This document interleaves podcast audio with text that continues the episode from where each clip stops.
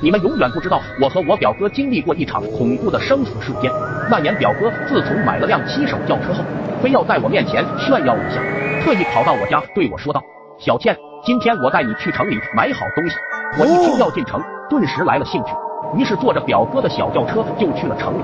对于第一次进城的我，感到很是惊奇。至于玩到很晚才回家，然而一场恐怖的事正在悄然无声的向我们逼近。表哥开着这辆小轿车正在回家的路上飞奔着，突然前方出现了一支迎亲的队伍。因为天黑看不太清楚人的模样，恍恍惚惚看到四个年轻人抬着一个大红轿子在前方飘飘悠悠的走着。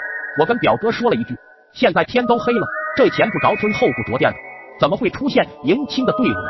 从我记事起就没见过晚上娶媳妇的。林正英的电影我是看过，尤其是鬼新娘那一段我是记忆犹新。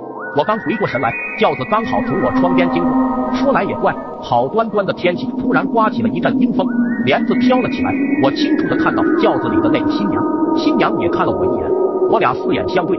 她那漂亮的脸蛋就像红苹果，红红的嘴唇让人无法抗拒。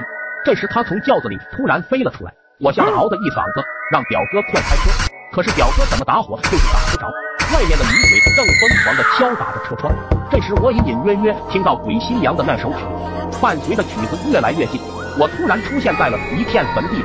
只见这个新娘正站在我的身边，直勾勾地盯着眼前的坟墓，看起来心事重重。突然冲过来对我说：“小倩，那个男人他既然不要我了，为了一个狐狸精，他既然害死了我，就在我们成亲的这一天，他既然害死了我，带我去他娘娘，我上这给你解决情感问题来了。”这是你得找情感主播啊！当时我特么的都要吓尿裤子，幼小的心灵已经无法用语言来形容。然而在我身上正发生着更加恐怖的事，这件事改变了我自己的一生，也改变了我眼前的这个女子。